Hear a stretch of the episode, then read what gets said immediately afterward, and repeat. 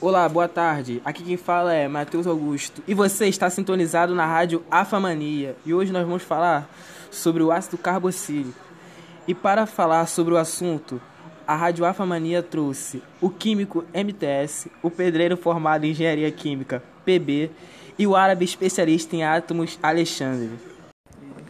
E agora vamos chamar o MTS para nos esclarecer sobre o assunto.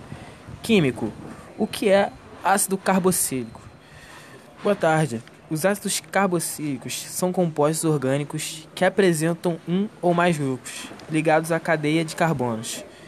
Este grupo chama-se carboxila, que nada mais é a junção de carbonila mais hidroxila. O grupo funcional é COOH e alguns exemplos desse ácido carboxílico são CH3, CH2 e, como eu já disse, o COOH. E agora, vou chamar para falar um pouco mais sobre o assunto o pedreiro formado em engenharia química, PB. Boa tarde, PB.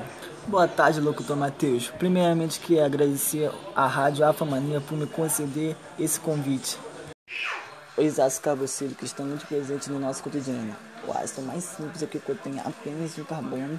O ácido fórmico recebeu esse nome fórmico porque vem da picada de formiga e da abelha. Esse ácido é um líquido incolor solúvel em água com calor apimentado, fortes irritações. O contato com a pele pode causar bolhas parecidas com astosas por queimaduras, cocias e inchaço. O ácido metanóico pode ser usado no tingimento de lã curtimento de pele de animais como conservante de sucos e frutas e da produção de desinfetantes. E agora, passo a palavra para o árabe especialista em átomos, Alexandre. Boa tarde, Alexandre. Obrigado, Rafa Mania, pelo convite. Então, o ácido etanóico é mais conhecido também como ácido acético é o responsável pelo cheiro e gosto azedo do vinagre. A palavra acetum significa azedo vinagre. A, a origem do ácido etanóico é desde o primórdio a partir de vinhos azedos. No vinagre que é usado para temperar saladas e usado apenas 5% de ácido etanóico e o restante de água.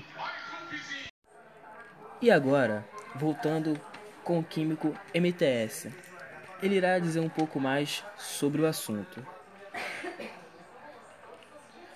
Do vinho vem o ácido hidroxibutanóico ou ácido tartárico. Foi descoberto pelo químico Louis Pasteur em 1848. É usado também em efervescentes, como sais minerais. Outro ácido que pode ser encontrado em algumas frutas é o ácido ascórbico, e também conhecido como vitamina C. Podemos encontrar este ácido nas frutas cítricas, como a laranja, tangerina, limão, acerola, kiwi, ameixa e o tomate. Então é isso aí, gente. E hoje nós estamos encerrando aqui a rádio Afamania. Queria agradecer muito o nosso químico formado em Harvard, MTS. Queria agradecer ao pedreiro formado em engenharia química, PB, e a ele, o árabe, o nosso querido árabe especialista em átomos, Alexandre. Muito obrigado, meus queridos. Muito obrigado por... a você. E desculpa qualquer coisa, é isso. Obrigadão, tamo junto. Obrigado, rapaziada. Tem que agradecer a Deus por tudo aí. Segue lá no Twitter, arroba question de 021. Tamo aí. Fé.